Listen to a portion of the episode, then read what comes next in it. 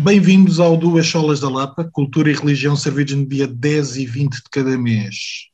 Sou o Sol Tiago, comigo está o Sol Joel e hoje temos um convidado. eh, vocês já vão perceber.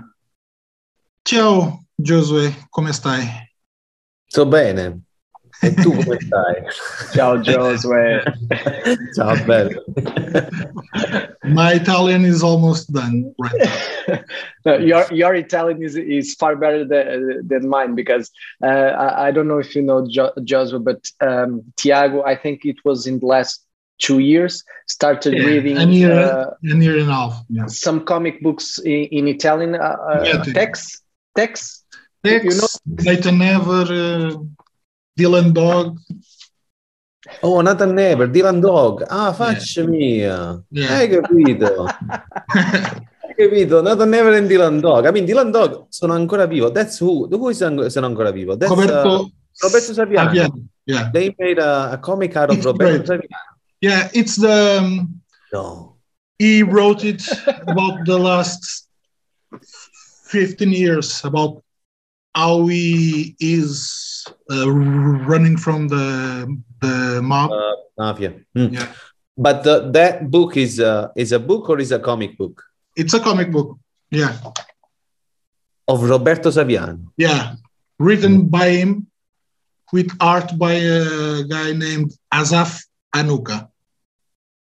Uh, if I remember, if I remember correctly, uh, Tiago, uh, you, you you talked about that that book Yeah. uh, in, Yeah. in an episode. Uh, Roberto Saviano, it's like uh, uh, he, he was a, a mobster or no? No, he was a football- journalist.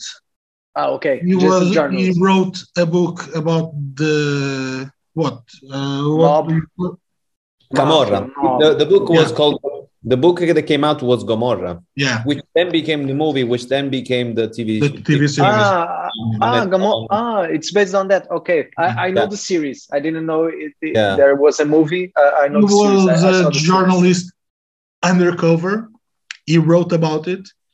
Uh, everyone read the book, and the mob just put his, his head on stake. So he had to run. So this is a book about his last 15 years. It's really good. Um, it's it was one of my favorite reads last year. I Oh, cool. suppose I suppose Joshua that in in Italy everyone knows who, who Roberto Roberto Saviano. Saviano. Yeah, everybody. Oh, No, it's really interesting. I mean, Roberto Saviano has been a deal breaker in Italy. Uh, I actually think that everything he has been doing, writing about the the Camorra in a different way, exposed the things that many people knew but nobody necessarily talked about.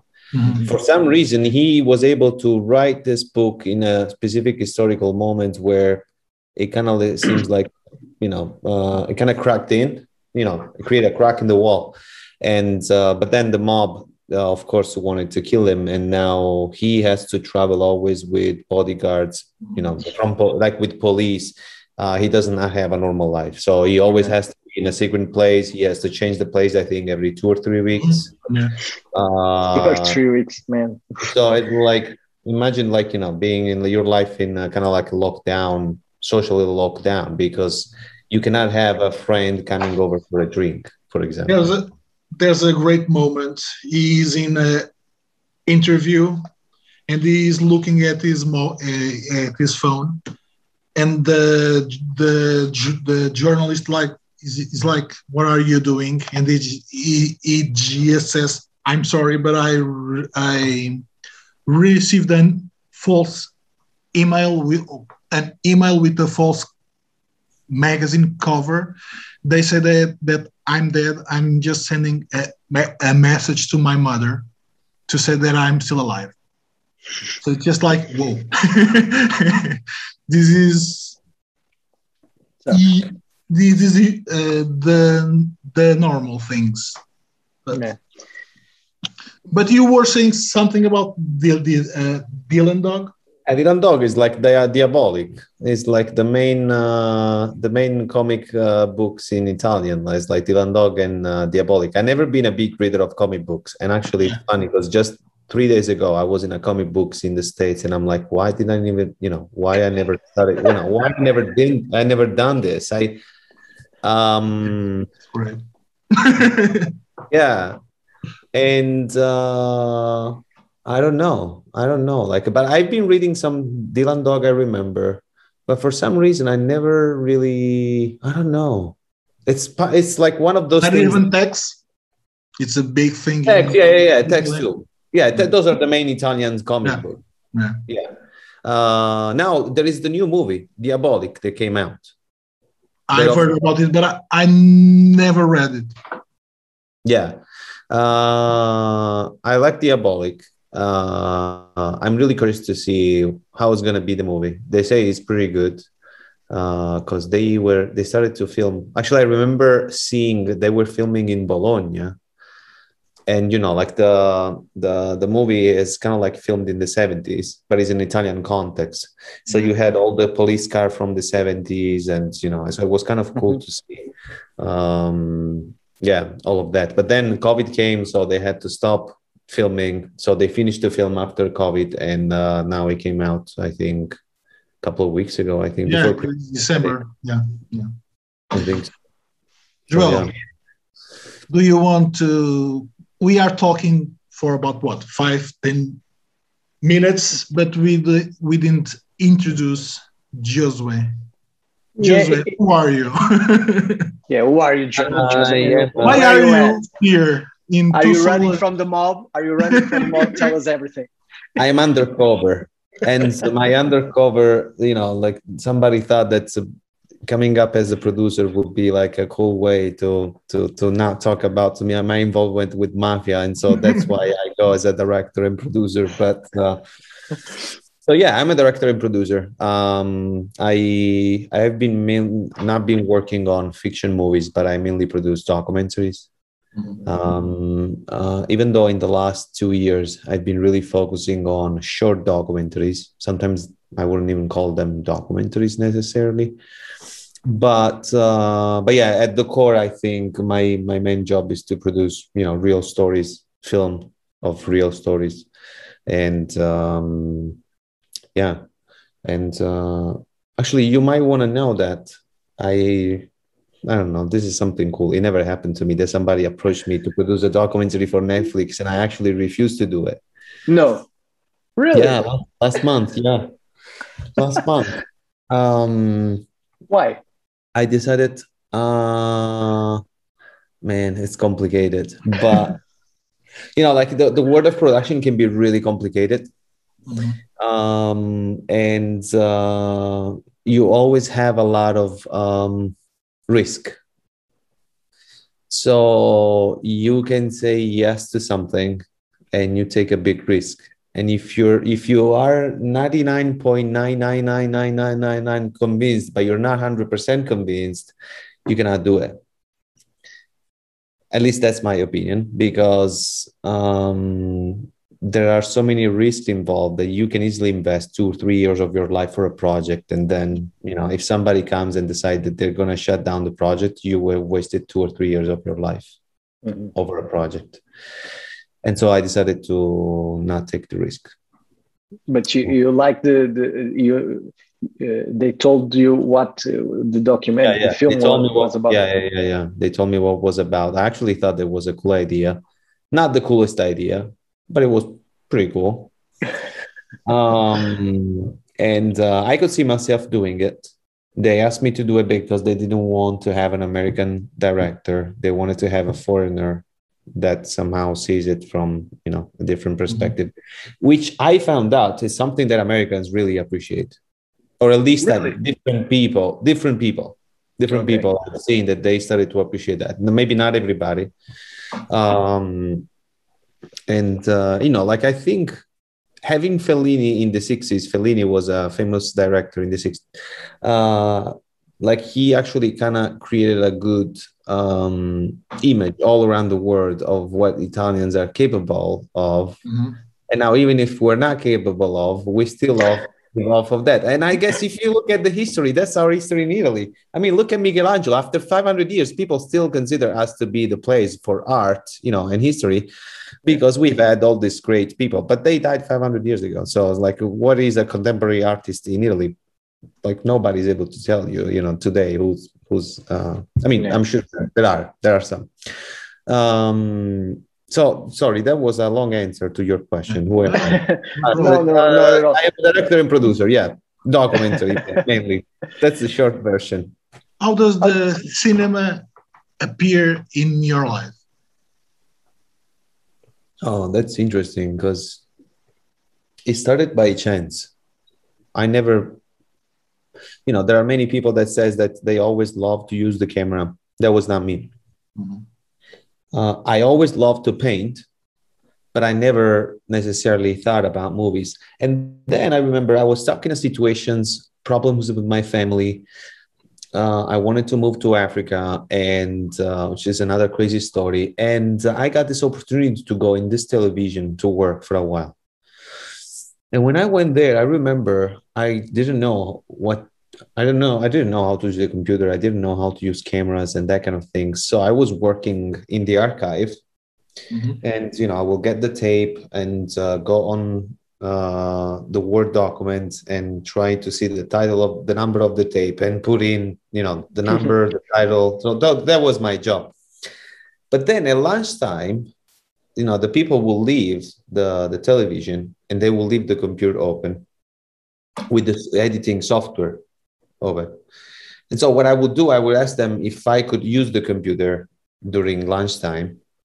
So I was eating my lunch in front of the computer, and I was I started to to you know to move things around because I always liked to work with image, but now I could see the image moving and I could add the music, and I thought it was really interesting to have those things, and um, that's how I started. So I fell in love with it, and then. Um, and then yeah i decided to go and study in florence and uh, and then i started to work for advertising mainly mm-hmm. um, which is doing, kind of uh, doing films too doing yeah. short uh, yeah, yeah yeah yeah yeah directing and producing mm-hmm. um, mm-hmm. and uh, and i remember i really liked that because you focus a lot on the aesthetic and to me the aesthetic is everything um, Why? Why? I'm curious. I don't know. It's just like it's part of what I think is part of of me. Like I feel like you know I'm staying right now. I'm staying in an Airbnb. You can see this is very girly background, but anyway, the the flowers and the the things is not you know is not necessarily what I would put. So this is an Airbnb. now, uh, the if you look around this room, I like it, and usually I'm able to work in an environment that I like. If the mm-hmm. environment mm-hmm. is really ugly, I suffer. Mm-hmm. If you put me in a place that I don't like, uh, I also I'm not able to to work or to think about ideas and things like that. And so I think it's just I don't know. I cannot tell you why. I just know the struggle I have, even in just you know getting an Airbnb. I always have I often have to choose the place that I if I don't like the place, I will have a hard time to work or mm-hmm. just to get things done. It's like I don't know. So every time I look at something, I want to see beauty. You know, mm-hmm. and it needs to be beautiful. It needs to mm-hmm. it needs to have that. Now, sometimes you're not always able to accomplish what you have in mind. Um, but I think you I kind of have an um let's say the what will be the goal, you know Mm-hmm. The ideal goal is like I would like to have this kind of photography. It's also true that sometimes production limits that, so you cannot always do what you really want visually. But um, but yeah. So, how, how, long ago did you start doing that job uh, in advertising, and how, how was the jump to starting starting doing some documentaries? I well, I was working in advertising until 2012. So it was 2010, 2010, 2012, 2013. Mm-hmm. Yeah. Um, and I real I knew that I wanted to tell stories. So mm-hmm. 2013, I produced my first short film, and I thought it was really cool. it was much more meaningful because ad- advertising is really cool because you focus a lot on the esthetic Mm-hmm. of the visual but you don't have a story or you, you that's not true you have a story but it's not like telling a, a storytelling You have know? 50 seconds to pass a message. right? yeah exactly so usually it's much more about the visual than the actual story Yeah. right Yeah. and now with social media i mean it was not a thing then but i think it was already like they, they were already asking us to produce 15 second video Hmm. so to produce a 15 second teaser you know yes you can tell a story in 15 seconds but also like it's important that 15 seconds is going to be beautiful and appealing. Yeah. then what happened is that i didn't like the the um, the selling part you know. I'm producing this video to sell something. And the thing that i sell i don't necessarily like to sell that. I don't necessarily believe people should buy this thing. I think actually some of these things were stupid and so i start to like the idea of doing stories. So i produced the first story. Do you remember any of those ads that you do that you were like, ah, I really don't like doing this? um yeah. I remember we were working on this advertising for sunglasses. And um i don't know. It was just like very frugal very superficial. All the work that you put into a campaign because you know you work for two or three months into a campaign because i was part of the video but there were many other things coming Mhm, along. mhm, you, you mhm. have the people working on the website the graphic designer working on the and you kind of like just go into your box you produce this piece make sure that it works well with all the other boxes and then it goes out and explodes. I remember we were doing this campaign and this guy was supposed to do all sorts of like reality uh, f- slash fake um, action of uh, irreverency in the street where he had to do stupid things to people. And i remember you know and you know and then uh, they were trying to do this also with famous people. So we were like filming all this commer- like this commercial with famous people. He was supposed to do these things to show that he was cool. He was able to face famous people in a certain way and i don't know it was like very stupid very dumb like what, what are we doing like yeah we, we will do anything to sell something and i didn't like that i'm like i don't want to be part of that so i started to fall in love with stories i produced my first short film What was it and- called? it's called Moffino. You actually, you if you go on YouTube, you're gonna. Uh, if you go on Google, you find it. Is M O F F I N O. It's a uh, name or, or it can be translated? Uh, Oh no, it's a name. You can, you cannot translate it. The title, yeah. okay. Okay. okay. yeah it cannot be translated and uh and so after we produced the the, the short film like uh i realized i really love stories i'm like I, I really like to do this and and honestly that was the the thing that sparkle uh i was talking with this producer she liked the short film so she trusted me to bring her documents in italy so i was working as kind of like a I don't want to say kind of like a mediator, distributors, you know, Yeah. like bring the documents and make sure that we have everything in place, the translation, organize a few screenings all around Italy, things like that. Yeah. And uh, it worked out really well. And that's when she told me about the story uh, in Africa, where this woman decided to, you know, there were many people forgiving uh, in Rwanda uh, the people that killed, you know, member of their family Mhm. and I thought it was crazy. Uh, you know, I read a few books. I started to do my own research, and I've been uh, doing research for two years because I was really in love with uh, with that. And uh, I would have never imagined I was going to pro- be, you know, be a documentary producer. I think it started because I felt the urgency to, to, to tell that. I'm like, why nobody's talking about this? That's how it started. Like why nobody's talking about this? Everybody should know about this about this this story. And um and so yeah that's how we started. So we produced that documentary and uh i went Unforgivable, in imperdonable. imperdonable yeah. Yeah yeah. Imperdonable. if you want to watch it in uh, in um if you want to watch it in english is unforgivablefilm.com You can Yeah, I, I watch it. I watch it. I, Yeah. We I watch it. watch it. We watch Yeah. it. Yeah. together. Yeah. Yeah. So that movie, that, that, that that's how that's how everything started to explode. I we we went. I went from wanting to just produce. um Just sorry. Uh, um, people probably know what the director does, but what the producer does. You are mm. talking about that. Well, producer, yeah, it's actually is a good question because it can means everything, and yeah. every time you kind of and you kind of have to understand what kind of producer you have in front of you.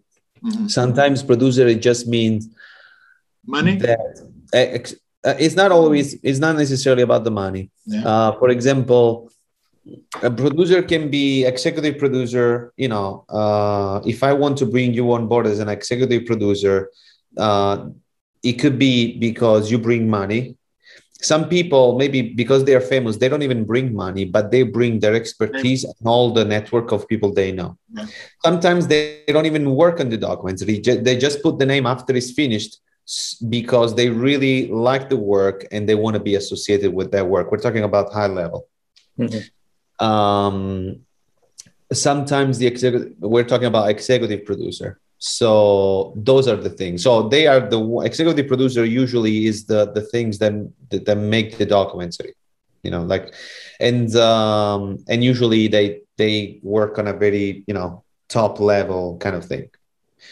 And then you have the actual producer though uh it's the one that um make things work. So brings everything together yeah. you know. Uh, you bring together the the whole crew. You bring together the basically let's say that me as a producer i have the vision and i bring all everything together to make the vision reality. I bring in director i bring in you know the the people that create the music. I bring in uh, the editor i bring in the artists that work on you know the the graphics. I work on like so i bring everything i bring the money. So money is just one aspect of it.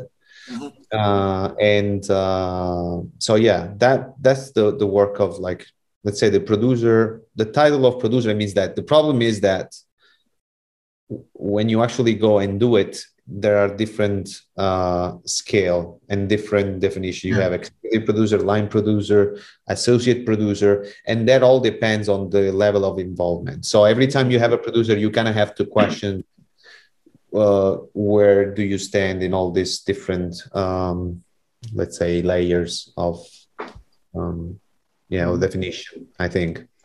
You you usually produce and direct, or you prefer to do one of the, the things? You know that actually, I think the more I work on it, the more I think I am more of a producer than director.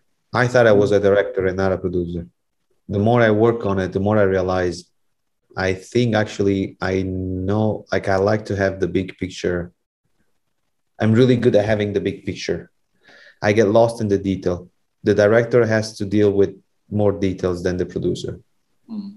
The producer can decide to, you know, hire the right people to deal with the details because he trusts that person. But I'm gonna keep the main vision of the whole project.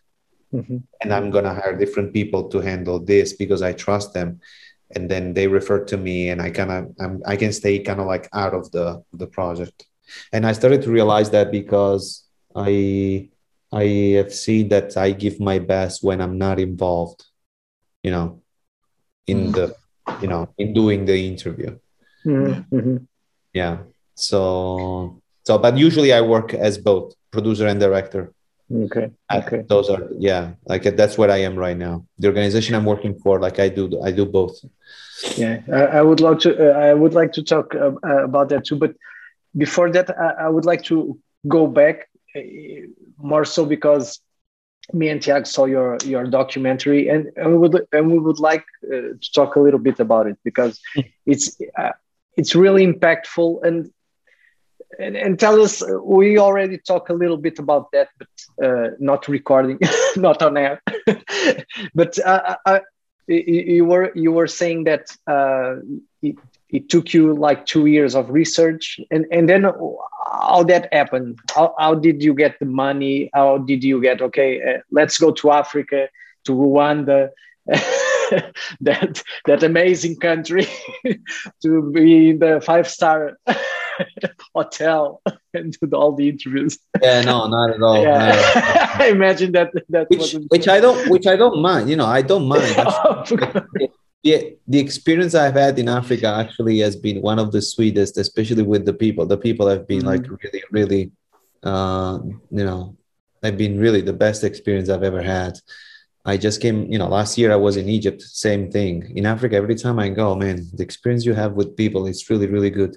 Um, what was I saying? So the question is, let me see if I got it. The question is, um, what, uh, how I ended up making the documentary in yeah. Africa. Yeah. well, when I started, I wasn't planning to to make a documentary. I wanted to go there and document. So it was a personal thing. Mm. Okay.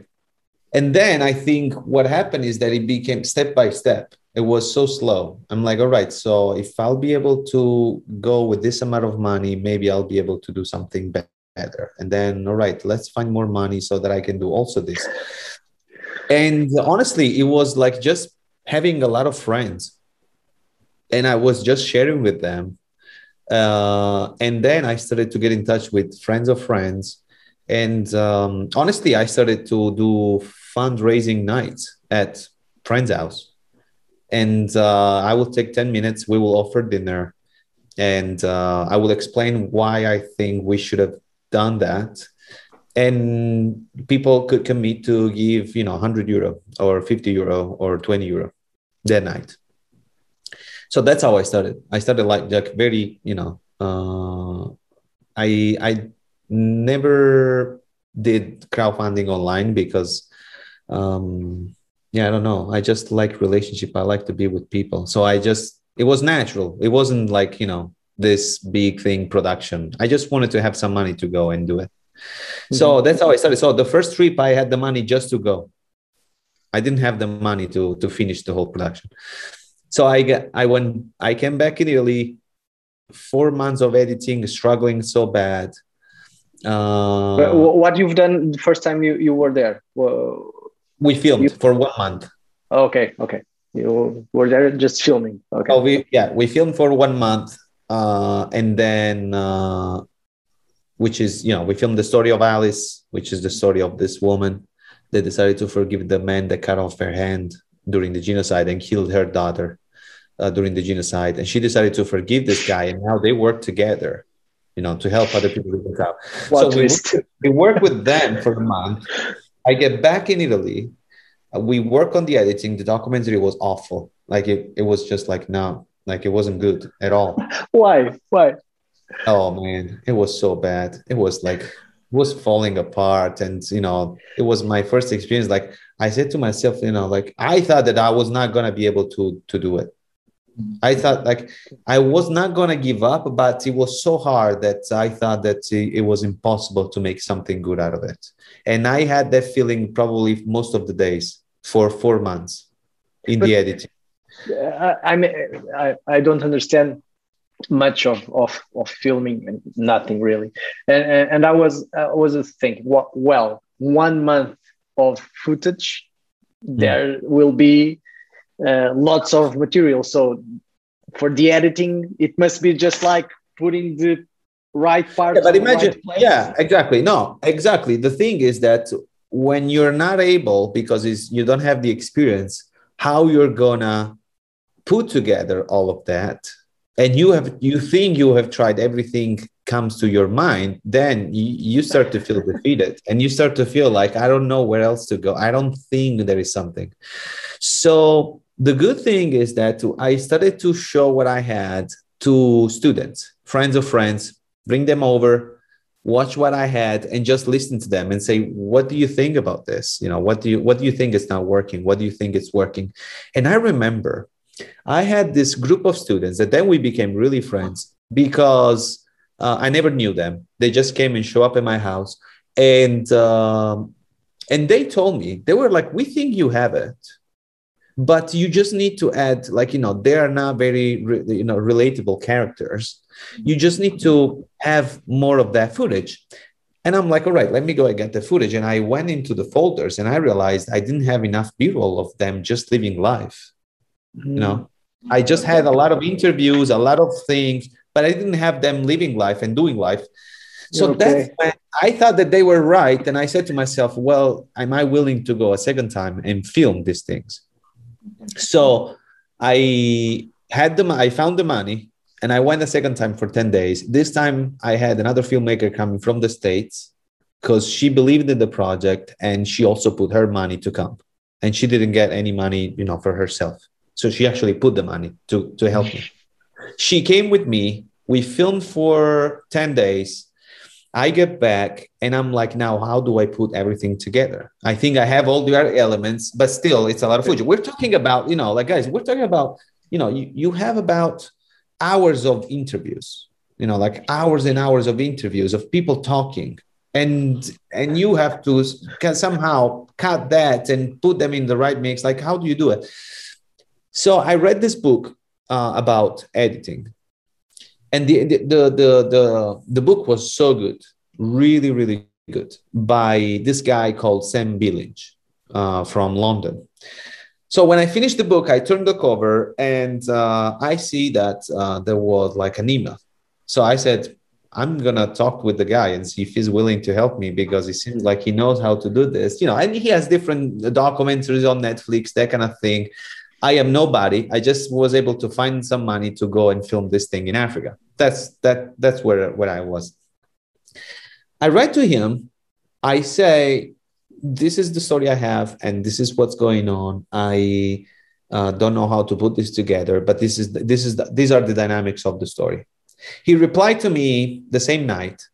So after two or three hours, it was a Sunday night. I still remember, and he said, "Well, based on what you're saying." It seems to me that this is the way I would put it. I will start with this, then I will add this, I will do this. So he gave me like five points, right? Just five points. And and I'm like, all right, I'm gonna try. I started the same night that he said that I started editing. And I remember that by Monday night at 5 a.m., I have the first two minutes of the document, and I'm like, he's right. This is working. Mm-hmm. And so I remember I went through Monday and Tuesday that I slept almost nothing and I was just editing. And I was able to get probably six or seven minutes. And I'm like, this is really good. You know, this is coming. Like the first, this is like what this is why I I you know I blooded, like I was blooding and I was like, you know, really investing all my time and energy because I wanted to see something like this. Now I see it. And what happened is that I said, listen, like, how much do you want to help me with this? And he said, well, I cannot help you to edit, but I can help you to guide you through the editing. And I said, yeah, let's do it. And we started working together. In about three weeks, the whole documentary was finished. It was, it was done. Like the, as you see it. experience experience matters, right? Oh, Experience. I mean, and the guy is brilliant. Now he's probably gonna watch this. He knows this. I've been working like we still work together. He knows how much respect I have for him. Like he just have like this natural instinct, man, and I just love to work with him. So he's been like the one that really put the documentary in the right way, and he was able to understand what was my vision and and help me without interfering with it, which is you know it's really hard. It's Let me ask you something. Why the documentary as a way to tell a story? I don't know if you have the. um, yeah. In Italy, you have many documentaries. It's not probably when we think about going to cinema, we don't think about doing doc- Yeah, documentaries. documentary. Well, because I think I would I would have not liked to create a movie out of a real story because to me it's like I have the real people alive that can still tell their story. Making a movie out of it, it would have been kind of like, you know, I have the real gelato, but here we go. We can get ice cream from United States. And it's like, what you're talking about? Why would you want to miss the real taste of the gelato? You know, it's like, well, but because, you know, now gelato, ice cream in the States is the thing that we do. I'm like, I don't care. Like, I want to go with the real thing. And so, whether, you know, I think if we if we talk in terms of like you know ice cream sells much faster and a big distribution i'm like i don't care. That's not the reason. Like i i left advertising because of that reason because mm-hmm. it was all about how much you can sell. And now I feel like sometimes with movies, it kind of it's kind of the same. You know, it's, it's much more about big distribution instead of actually the story that you care about. Not always. I, I don't want I don't want to generalize, but you know what I mean. Like it, it's it's much more easy to start to go into Hollywood big distribution and not care about the real reason why you want to tell the story. And I did not want to compromise that. And I thought that making the documentary was the best option because they were still alive. Yeah. I was being cynical. I was asking you if you don't like fiction. No, I love fiction. No, no, I love fiction. Um, but I, it's not always the. It's not always the right medium. Yeah. It depends on what you're trying to do.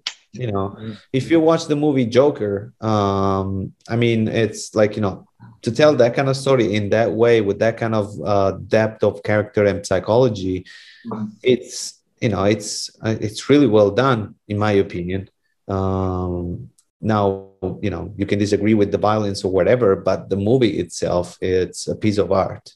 Yeah. You know from many different uh, point of view. And uh, they've been able to really create this character that you couldn't do with documents. Or you can do it but you have to kind of have you know a real story. And I think sometimes is is also important to have fiction characters because you are able to talk about the reality kind of like from the outside, mm-hmm. And that helps you to see the reality uh, in a you know in a much more powerful way. And usually those character helps you to kind of like project yourself in a way that you are able to observe your life or things that are going on in your life in a different way. And I think that um, yeah did you have like any script or or, or it was like uh, uh you, you, knew like uh, the basic story right people are forgiving people in Ru- rwanda you, you knew a little bit of the story of the, the two uh-huh. characters uh, that you have did, did you go with a, a a storyline, yeah. a backbone of the story you wanted to tell, or it was like, let me see what I I, yeah, I find have... on the field, and and then I will I will see the story that will come uh, comes out. Oh no, I struggle with that so much. I am a control freak. I want to like I want to control everything, even in a real story, which is not good. Um, so I I had with me notes, I also wrote down a list of questions I wanted to ask. I knew I needed to make sure that I will tell their story right in the right order. So I needed to ask them. So, like, I had notes about to make sure that I tell the story as it is. And then I had questions that I wanted to make sure that I felt like I was going there as an ambassador like I'm going to Rwanda to tell the story and bring him back to the Western world. So mm-hmm. how what will be the question that the Western world will want to do to this woman if they will come with me? And so I organized focus nights with every night we had 20, 30 people. And uh, we I will explain to them what was the story, and then I will be like, what are the questions that you want to give to this woman and why? What are the questions you want to give mm. to them and why? Okay, okay.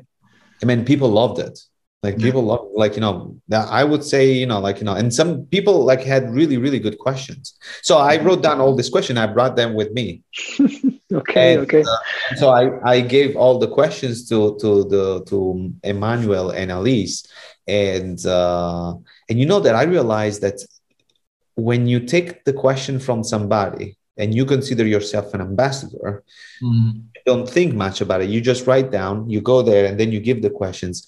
It was interesting to see how much you realized how stupid that question was or how smart that question was based on what you see now in real life. And one of the example that i can tell you is that i say to alice the question that somebody gave me is like maybe uh, you know you're familiar with suffering in africa and because you have civil war and you're familiar with this kind of things uh, do you don't you think that you've been able to overcome this not because of god because her story is related with you know uh, in with god's forgiveness in her in her life. Uh, don't you think that you've been able to overcome this because you're more familiar with suffering and this is something that happens only in africa uh, but not in Europe. So I don't think I can use your story as you know as a reference for me to be inspired to forgive or whatever. Uh, and you know what she said to me? She said, "Well, this person seems like she hasn't, you know, she forgot that you guys had the same thing happening. You had this genocide happening, no, just 80 years ago in Germany, and it's like it, it, it was in the heart of Europe, what is considered today the most advanced country in Europe. That's where this happened." And I felt like so, yeah, I felt ashamed, you know, like in that moment. I was like, she's right. Um, good thing is I was being the ambassador of certain questions. like that's not me. you could say, yeah, I, I, thought that that was a stupid question, but uh, it wasn't mine. I had to ask. it wasn't mine. It wasn't mine. no, we have stupid people too, and so I have to do this. so, so yeah. So, so yes, I have a script, but believe me, with the documentary, the script changes always. Mm. You, you, you, you, you cannot allow yourself to be stuck actually the best thing you can do is to write something and then com- go out in the reality real quick. Mm-hmm. you always have to keep doing that. If you just write down what you think is the story and you try to stick with that and you're going to try to force the reality inside of that it will be a total mess. but if you start you know with honesty of what you see and then you're always honest to what's going on in real life meaning if i'm telling the story of this guy I need to ask him what he thinks about what I wrote. Then he comes back and he's like, No, I think you got it wrong. And I say, Why? Because, well, I think that actually this is not true about me. This is the, the real story. So I'm like, all right. So I have to go back, work a little bit more on it. And I go back to him. I was like, so what do you think now? He's like, yeah, now I feel like, yeah, this is exactly what I'm, you know, I feel really comfortable. I really like what you wrote, whatever. Mm-hmm you have to do a lot of that. And what happens is that you think that you're done. It's like all right we got the idea. And then you go in the interview and you discover things you didn't know.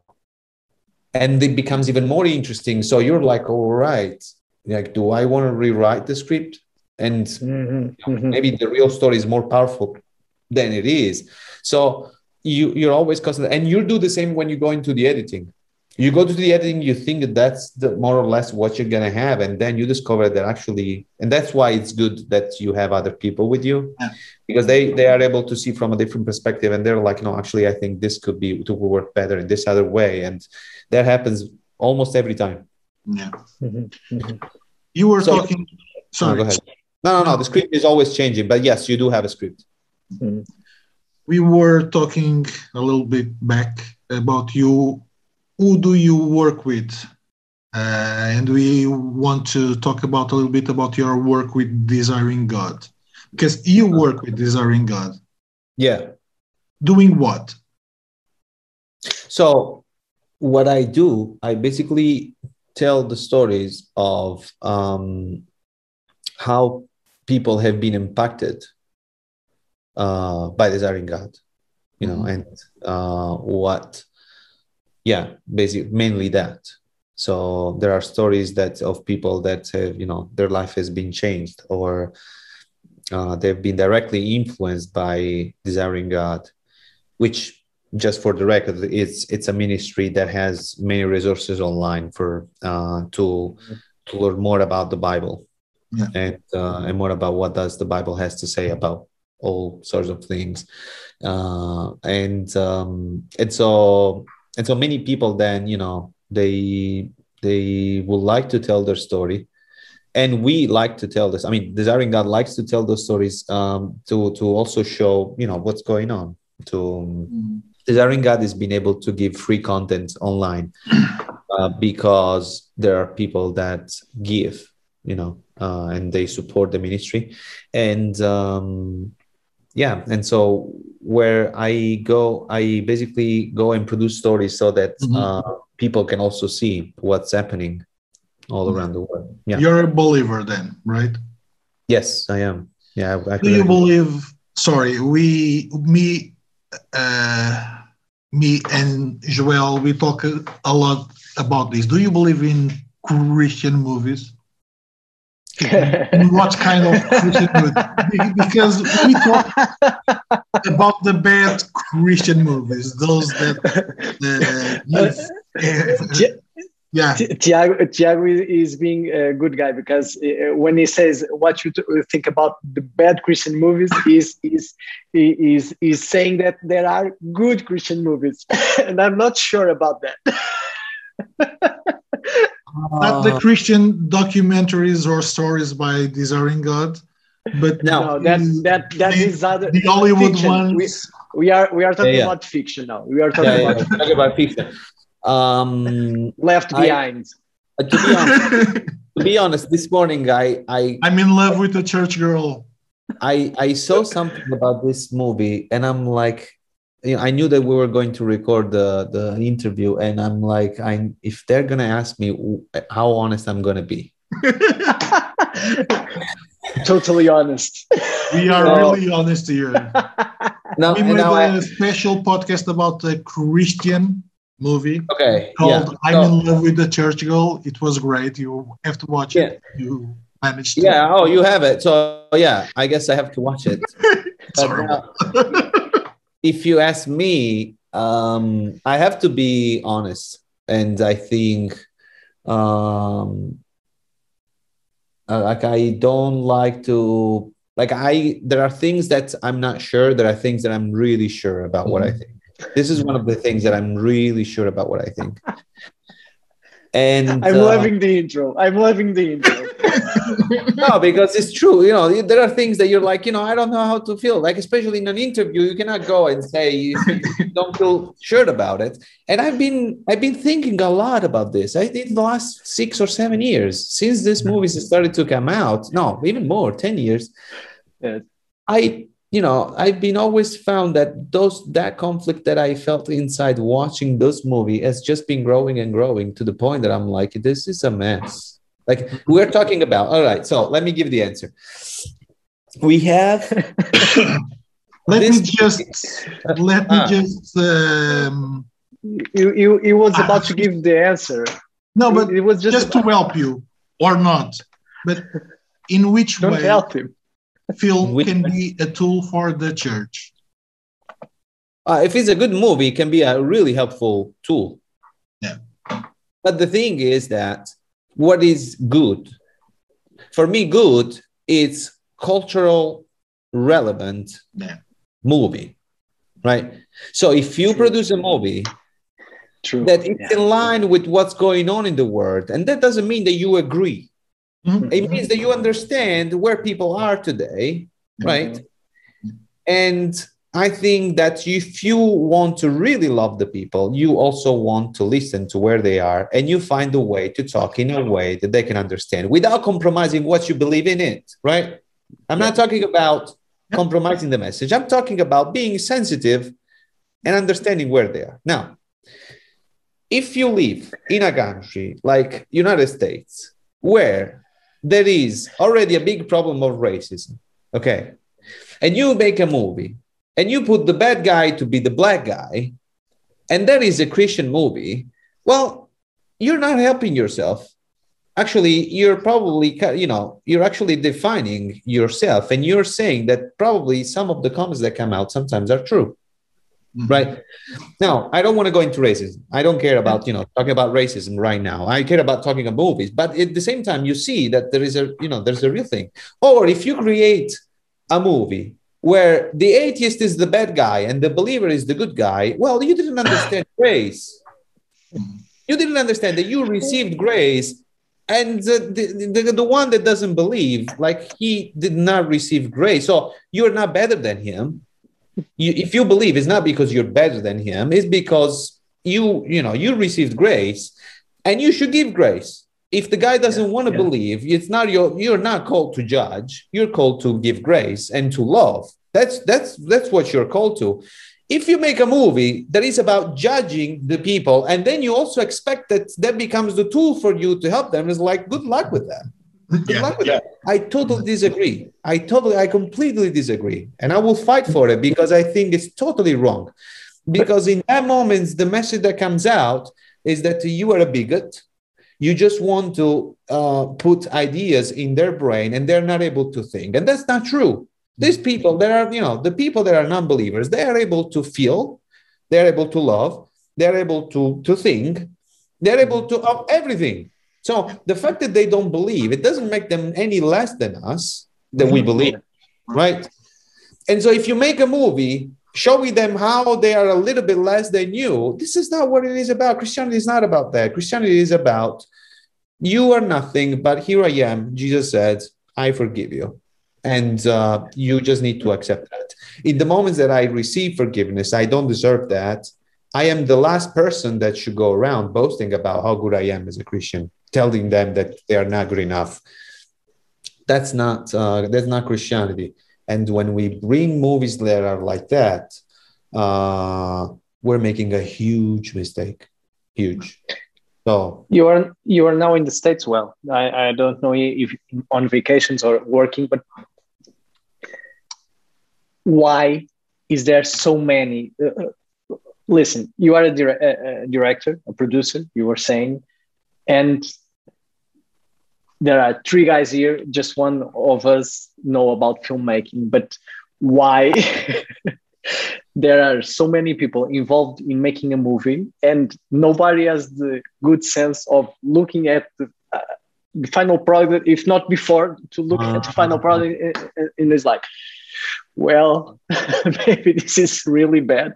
Well the thing is uh, so the question is why, why? do i think that uh, why this is happening? Why do we have this why? kind of movies? Well i think that I, all right i think this if you think about it, this is going to upset different people, but I think that the people that know me, uh, uh, they know what I mean because I think in an interview you can take whatever you like, or people can get offended easily. But uh, now, let me do one premise. First of all, uh, I love United States and I really love Americans, which uh, it doesn't make. I don't want to make any sweet, you know, for what I'm about to say. I really believe that. Um, and I think I have a big respect for Americans in the way they are able to um, to work efficiently, make things simpler, and uh, really make it work. And I think I've seen the effect of that in advancing the gospel in a great way you know, like in a great way. And that's why I'm always excited about working with Americans. Mm-hmm. And on the other hand, as they're good in bringing out good things, they're also good at bringing out bad things. Now, if you think about McDonald's and Coke, they are all over the world. You have Coke, you could find Coke in the middle of the village in Africa that they barely have electricity. You can find the Coke. Now, if you think about wow, they've been able to do that because Coke is good for you? No, and I am addicted to Coke. So I'm, you know, like, like, look, I got it. So do I have it because it's good for me? No. Like they've been able, have they been able to create a system that produce and distribute in a massive way all over the world, no matter your culture, no matter nothing? Have, been, have they been able to do that? Yes. Yes. And that's what it makes it work because they are able to, they've been able to do that. So I think that with the movies, it's the same thing uh, I, there are many directors that I respect, and they are Americans. Um, mm-hmm. And uh, but the fact that Hollywood it is what it is today, uh, I don't think it's necessarily because they have better movies, but because they have a better um, massive way to produce and to think worldwide and how to distribute worldwide and how to put the money to create that machine. They're good at that, I think more than making movies. Um, Let me say something. Um, bad Christian movies. We are talking about bad Christian movies. Just Christian movies. You don't need to put. no, yeah, but I want to say something. Um, usually are made for by a group and, and for the group itself to, yeah. yeah and and for the group they want to go outside that group but the way they are made uh, it just goes to a wall. It doesn't get, get out. What i was inter- interested to ask is how different is your approach in the in the in desiring god in doing movies uh, in telling stories uh, in a way that doesn't go to a wall and that you can talk to people outside of the faith people group? Uh, or do you uh, think it's a closed thing? Well, I think it's different. You have to know Yeah. when you produce something, you have to know for which audience that is. Mhm. Mhm. The audience that I produce for, it's mainly Christians. Yeah. So that makes a huge difference. Yeah. Huge difference because I'm speaking to somebody that already uh, believe in God. Mhm. Um, and so that makes a big difference. Mhm. You know, when you're talking with a non-believer, it's a big It's other thing. Oh yeah. Because in that in that moments I have to understand where I was when I was not a believer or where he could be. So he could be many different places. I could have the mm-hmm. atheist, I could have the mm-hmm. agnostic, I can have the one that mm-hmm. hates the church because I had a bad experience with the church. I can have all this group of people, and I need to make sure that they all can enjoy, you know, the the, the movie. Uh, and actually the movie becomes an inspiration to have a conversation or to consider certain things because it's honest. And so i think whether you you- so i think one element that maybe i always can refer to when i produce for believers or non-believers is that you have to be honest whether your audience is believer or non-believer. So when i am talking with a non-believer when i'm producing something for non-believer the first thing for me is honesty and to i want to love the audience. And the audience is smart. The audience is not stupid. If you're trying to make a little trick to make them feel better about it the audience will know the Mhm. audience know all of the trick that you're trying to do. So i think when you're trying to be honest in the story that you're trying to tell people can feel it. And in that Mhm. moment if you Yeah. don't have the best photography you don't have the best thing but there is a good entertainment and the, the story is honest people will feel that. And the same thing is with believers. I think if you're trying to tell a story of what happened in, you know, in in Egypt, we have a few, you know, a few things coming out, and uh, when you when you do that and you do it, you you are true to the story. You don't try to manipulate the story. Um, yeah, that's it. You have a good story, so it doesn't mean that every story is good, but you have a good story and you try to tell the story in an honest way. I think, mm, yeah, That's That's what I think Unforgiven is, or forgiven. Unforgivable. Unforgivable. Unforgivable, yeah. Imperdonable. You But- can you tell a story that has a um, Christian background, but yeah, everyone can watch it and can yeah. feel Relate. something. Yeah. Yeah. Yeah, I think that was the. I mean, that was my goal. Uh, yeah, and I think you also have to have the right story. You know, Yeah. to Yeah. You cannot do with every story. You can do that. I think that story was uh, perfect for what I was trying to do, which was just. I just wanted to talk with people about this. You know, I don't want to judge you. I don't want to tell you what should you should believe. But let me tell you about what the gospel has to say about you know forgiveness. Maybe you think you know, but I maybe you don't. And what if you don't? What do you think about it? That's that's that's all I'm asking. I'm not asking that you need to be convinced of certain things or you need to be better. Like I, I don't care about that. I'm You're like not pointing again to someone to watch it and No, I something. know. God, listen, 20 years ago, God changed my life.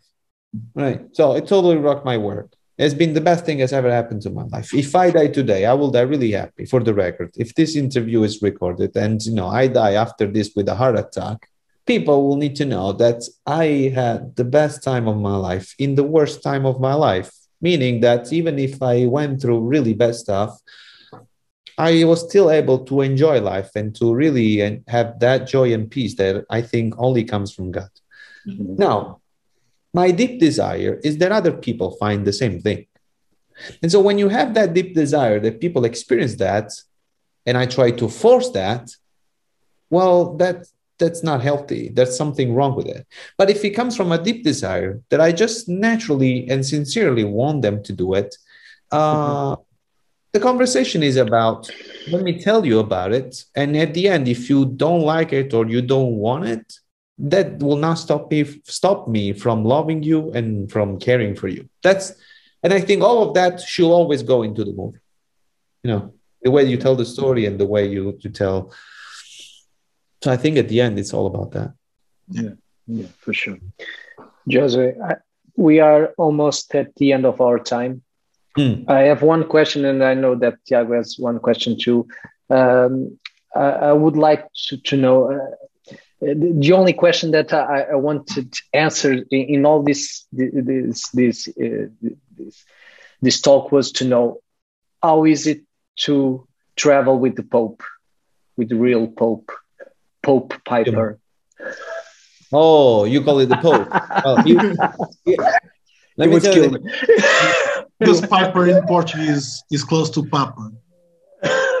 Papa. So sometimes that's the. Oh, it sounds the same. Well, it's Pope and Piper. Oh yeah, it sounds the same in Italian. Uh, no, in, I mean in uh, uh, Papa and Piper. Yeah, it sounds the same in Italian.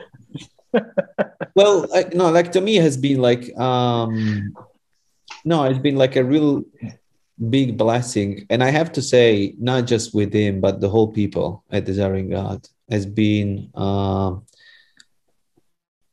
I don't think I could ever find another place where there are people that um, that care about you and uh, and also this very I don't know how to describe. It's like, uh, and I'm not trying to idolize them. I just like I'm really thankful every day for the fact that I can work with people like them. Mm-hmm. Mm-hmm. Uh, what does it mean in terms of you know uh, ministry or whatever? I I don't know but I know that I'm experiencing that reality every day, and uh, I don't take it for granted. Mm-hmm. You know, I don't take for granted, and it's not because of how much they are of a big deal. You know, because I think that in certain Europe or Western world, like a, uh, there is a tendency where you know the the ministry people can become idolized or mm-hmm. idols, mm-hmm. kind of like mm-hmm. be worshipped, right? So. Yeah. Yeah. At that moment, they become the object of the worship instead of God being the object yeah. of the worship and I think that what I really liked about desiring God is that um, that doesn't happen. You know, even though there are some people outside that might do that. Um, yeah, I think that has been really, really good for me to to experience that. So, so yeah. Suggest three movies: new, old, Italian, American. Three movies. Documentaries. Yeah. All right. So documentaries, I think um, the the act of killing and the look of silence. They are not easy watch. Like they're really heavy, but really good, really good. Uh, these are two documentaries done from the same director. It's about the reality of the genocide in Indonesia, but yeah, it's been filmed uh, in the last ten years, both of them. Mm um, movies, I think uh, if you have never watched La Vita Bella, it's probably one of the best movies. I still. Tiago, Tiago, Tiago, Tiago has no heart. No, for, forget it, Jose. No. We can uh, we we can we can talk about we can talk about it later, but I have something with that movie. I can't watch it. Yeah, I think that um, what I like is the fact that uh, if you are able to create a good balance between laugh in the middle of something like that, it's as a producer, I tell you, like to me, that's really difficult to do. And talking with other people, it's like, uh, it's it, that's the thing that you, you see it so simple, you think that it's simple to do, but it's not. It's very complicated mm-hmm. to have that mm-hmm. simplicity. And mm-hmm. that, mm-hmm. and so it's more or uh, less the same problem that I have with Jojo Rabbit it's the kind of humor in that. You know that I haven't. I haven't. Seen, I haven't seen Jojo Rabbit. I heard it's really good, because yeah, but I think it it's better bit... than I expected. But it's not my kind of movie. Um, Tiago has no art. Tiago it's not no my art. kind of approach to the Second World War. And uh, well, I need to watch it. The Hitler figure all of that i can understand what he has in mind and what he wants to show but it's not for me. That kind of approach.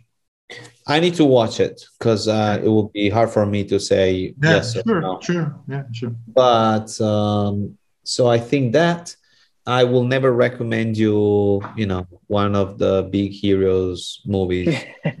Spider-Man. and, and Spider-Man. Like, I'm sorry, like I cannot care less about those movies. the story is always the same. The story, the world is about to end, and there will be someone masked uh, that will save everything. And sometimes he needs some friends to help him uh, rescue the world. Yeah. Uh, simple Yeah. enough. Yeah. uh, and um, like to me, it's I don't know. I think the more I get old, the more I, you know, I am a complicated person. I thought I was really, you know, like I am really complicated. Like I, I like to think about all the aspects, all everything. And believe it or not, you know, that goes into the movie. So I actually think that it will be helpful for me to make a comic movie or something that is a little bit more light because because otherwise I, I make you know like i'm always looking for the story that is complicated internally externally you know and trying to um so what i'm trying to say is that uh when i watch something like the marvel movies uh to me it's like all right so we can do that but i got into filmmaking you know I, I I got up from advertising because I didn't want to you know, do superficial things. So I guess that's uh, you it's know a big yeah yeah, yeah. advertised movie. But, oh, but don't get me wrong, because there are some movies that actually they're very good. Like you know, Batman uh, Ah, Begin. It's Chris- all the Yeah. Christopher Nolan's Batman. Yeah, exactly. I, I, So, I, I there love a way to love do superhero movies that are that is different.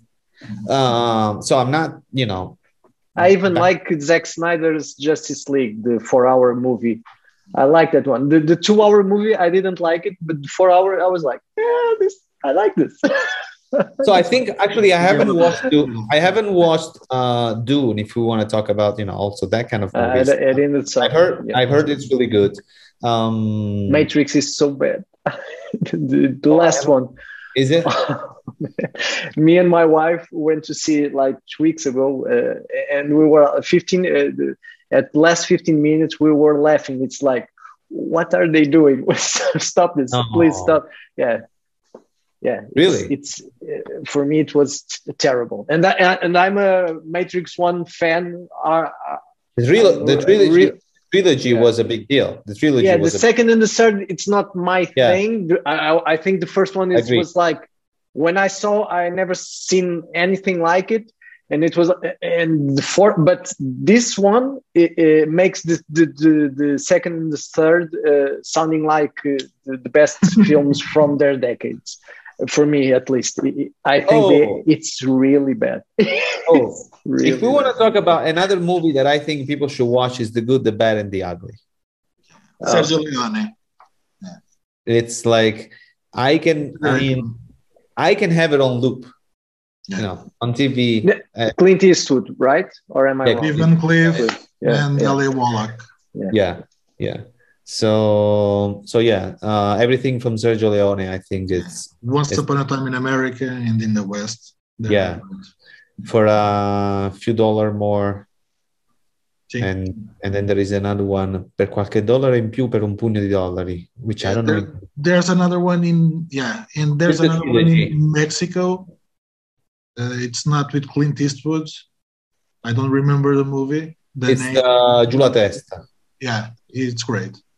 Yeah, even that one. Even though Giù la testa is a little bit more, I don't know. I haven't enjoyed it as much, but anyway.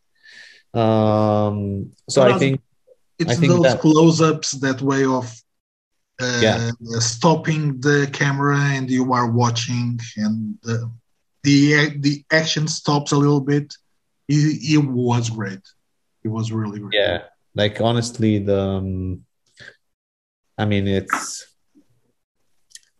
I don't know. Like to me, those or it might be that they have uh, you know a and the first sorry Hmm. the first 10 minutes of once upon a time in the west Uh, the three guys going to the train to expect Uh-huh. the other guy to kill him it's 10 minutes it's just like what is this yeah, it's wonderful but it's beautiful. yeah it is it is Uh, like the whole thing is beautiful so no no i totally mm, I totally love Sergio Leone. I mean, I could talk for hours about it. So we should do another episode only on. Yeah. Uh, on Let's go. Let's go for it. I don't know. I don't know if I saw any films from from Sergio, so I have well, to. we we have to pray for you, brother. please do, please do.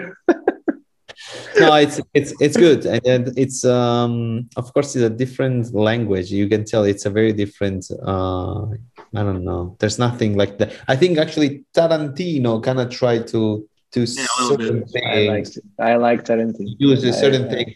But when you go to Sergio Leone, you see, you know, like the, the original, like Okay. you okay. see, like, oh, that's why, you know, you see certain things in Tarantino's movies, like The Uh, sound effects, the music. which is interesting. Which is interesting because like Sergio Leone got the story from uh, was a Japanese another Japanese movie, Japanese or Korean? Kurosawa. Well, Uh, Kurosawa, I think so. I think it was from Kurosawa. And so I don't remember. I don't remember. as well. But anyway, it, it was like an actually he, he paid. They went to court and they, he had to pay because there was like a clear thing. So he copied the story from Copycat. somebody else. Okay. but he was able to create his own style and i guess that's what uh Yeah, was- there's the the few dollars is like Yojimbo. Yeah, Akira Kuro. yes Kurosawa- bravo Kurosawa. bravo Yo- yes yes that one see uh, nobody knows that you know that No, I'm more into yeah, the classics. yeah. yes. So, uh, i didn't know that Kurosawa, Leone, the 60s, 70s, backwards. I'm into it.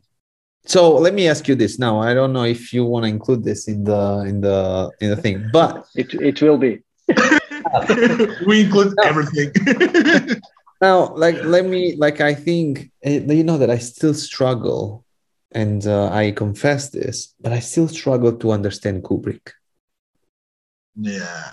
uh, now is it Uh, it The my thing or it's like it's one of those things that you're kind of because I it's like 2001. Uh, I, I tried. I no. tried. I think I enjoyed me- almost No. all his movies. Really, I did love Doctor Strangelove. I love Doctor the, Strangelove. me- uh, the mechanical orange is fr- it's from Yeah, Kubrick too. it, it, it's the only one that I don't. It's the only one that I don't. Clockwork Orange, yeah. In in English, uh, Clockwork Orange. It was really hard for me to. Yeah, understand. yeah, that's the only one. 2001 is not a that I don't think- watched. that's not a movie. 2001 is. It's great. I, I, well, it's it's great. terrible. I love full. Maybe if It's I a had movie. some things that some psychedelic things, some mushrooms, I don't know. Maybe it would make some sense. That's the way I felt. That's the way I felt. That it, you know, that's you know, if I was back in the when I was you know 20 years old and I was into drugs, like I would have understand to It's watch that kind of movie. But because you It's do a drugs, slow Exactly. one. It's a Which slow one. which makes me feel really sad because I kind of feel that when I cannot understand something, I get sad. And this makes me sad because I'm like, you know, what am I missing? How is it This- possible? this- no, no, this makes me really happy to know that a director and producer don't like Kubrick. For me, it's like, well, But not Well, all it's not I don't movies like it. you It's like can I- understand okay. them. Right, like we said, the Christian movies, I don't like. I don't have respect. I don't like them. uh, But those when we talk understand. about when we talk Yeah, about I don't uh, understand. Kubrick, I- it's not that I don't like it. It's like I see the visual. It's really beautiful. There are some, but uh, it's like like I don't understand, and I don't know what Yeah. to do with it. In, Well, in a certain way I, have you I seen- prefer the, the, the christian movies because at least i have some uh, some kind of reaction uh, a bad reaction but but is some something uh, visual you know? Uh, w- when i s- see a, a kubrick movie it's just like this is so boring. What- boring. What is it talking have about? To- it's it, it's not I, I don't know. I, I don't understand. I don't Now let me ask you this: Which have you guys watched The Great Beauty from Sorrentino? Yeah, yeah. And what did you think about that? I have to watch it again. I enjoy it more than I was thinking about it because I I watched the poster Hmm. and I was like, "What's this?" And then some people watched the movie and said it's great, and I enjoy it. It I have to say sorry, sorry, say No, it leaves you a little bit kind of like like it leaves you with a specific taste in your mouth. Yeah.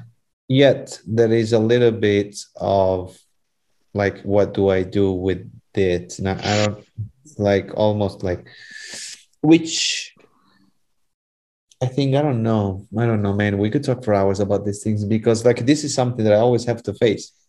Do Mhm. I care more about the story structure so people Mhm. will get the Mhm. right level of entertainment and will be able to arrive at the end? Because especially nowadays with the TV series, you arrive at the end of the first episode, you want to watch the second one because the story is well done together, right? The thing is that then there is this other kind of movie that seems like refuse, you know, the story arch that keeps you motivated to watch and being entertained. The attention is always high, right? And the experience is always really good. But they're more interested in the emotions that you can experience in a specific situation. In, Yeah, but I, and so you have at the end of the movie that you did not have this cathartic experience where at the end you have the climax, everything explodes, Mhm. and you have you have experienced different emotions, but there has not been a liberation kind of these emotions, and so it like it kind of requires more for you to think about what did you experience. So it's a different way. It's like that's not a bad thing for me. You were talking about not understanding everything in Kubrick's. I don't know uh, if you have seen Tarkovsky, Ah, which one? Solaris, Andrei Rublev, uh, Stalker. No, no, I think I'm confusing him, him with Jodorowsky. No, no, Tarkovsky. No, I haven't. Tarkovsky was uh, from the 70s. Yeah. It's a poem. Uh, there's a Ah. story. They go to uh, space something. Ah, And they uh, they have to go to a planet, and you have some. You don't know what is in the what's happening in the spaceship or what is the past from the guy that is in the spaceship or Ah. if he goes to the planet you don't know what you are watching okay. and you have to there are some clues but when you finish watch the movie you you you have to change some stones to let, let's see what i can do with this i like that uh, i don't know if i understand everything, in Everything. solaris or in kubrick's 2001 but i like the the trip the go Yeah. well in 2001 it's really a trip but it's it's interesting Yeah, that's uh man, I'm I feel like uh, all right. So um, maybe I should watch Kubrick tonight. I can... but there's always a new a new thing in kubrick No, I had I had the same experience when I watched Eight and a Half from Fellini. yeah It's a big struggle to go through the whole movie. i Yet, have the problem with fellini i talked this to tiago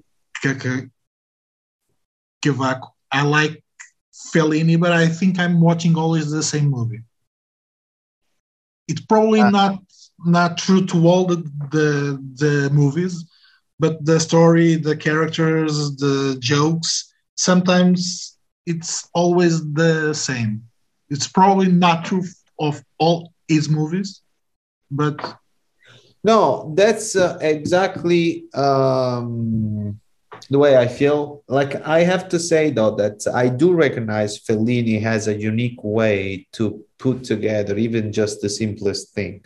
yeah, You know. yeah. there's a unique way like nobody does that and uh and i do like those atmosphere uh i mean amarcord it's like almost it's like a dream you know every situ- and it's very much about daily stuff it's not about She's the you know, one with the boat in the end, the ship. I don't remember if there was a boat in the end. It's been a long time. It's been years since I watched. But it's like the it's like the the whole situations, uh, family like of the different family and teenagers living in this town. The school. Huh? There's a lot of school scenes. What is school scene? uh, some scenes in inside the cl- there are the teenage uh, the teenager guys. Yeah there are the teenager. Yeah. there are teenagers uh, there is the um, uh, like the the guy like different guys in the small town. Like so it's like it tells the story of a small town living together. I mean they're doing life. So so yeah. Um we have no, to talk about that in the in the future. Oh yeah. Anytime guys. Like you just need to tell me what you want to talk about. But, uh, actually i've been asked i've been asked now to write an article on um you know like something related with um you know what to watch on netflix or that kind of thing. Mm-hmm. and uh and man it's it's really i mean for me it's really challenging but i i like the the challenges of uh, talking about these things because um, i feel like i'm much better in it because they, they asked me to do the interview. I did the interview and after the interview it was like you should write it you know we would like for you to write an article. And i'm like well i'm much better at talking. Why don't you tell me you know, you know let, let's talk and then you write the article exactly. I talk you right so, so thank you so much. We will soon do this again. Yeah. Uh, to talk. Uh, Sergio, well, well, you are going if, to. If you are going to talk it. to about Fellinis and Leones, maybe I, I, will not come to that episode. I have more important thing to do. But besides that, thank you so much. Uh, we we are going to uh, leave the, the link for uh, Unforgivable uh, on the description too. And uh, for everyone that is listening, go and check Josue documentary. It's, it's really good. It's really moving. Yeah. All right, people. Grazie uh, mille. Uh, grazie, mille, Jos. And uh, I guess I'm gonna say good night to you guys, even though here it's still uh, yeah. day. But uh, thank you so much, guys. I appreciate you. Thank you. Thank you. Bye, Joseph. Bye. Bye. Bye. Bye. Metti un po' di musica leggera perché ho voglia di niente, anzi leggerissima. Parole senza mistero, allegre ma non troppo. Me-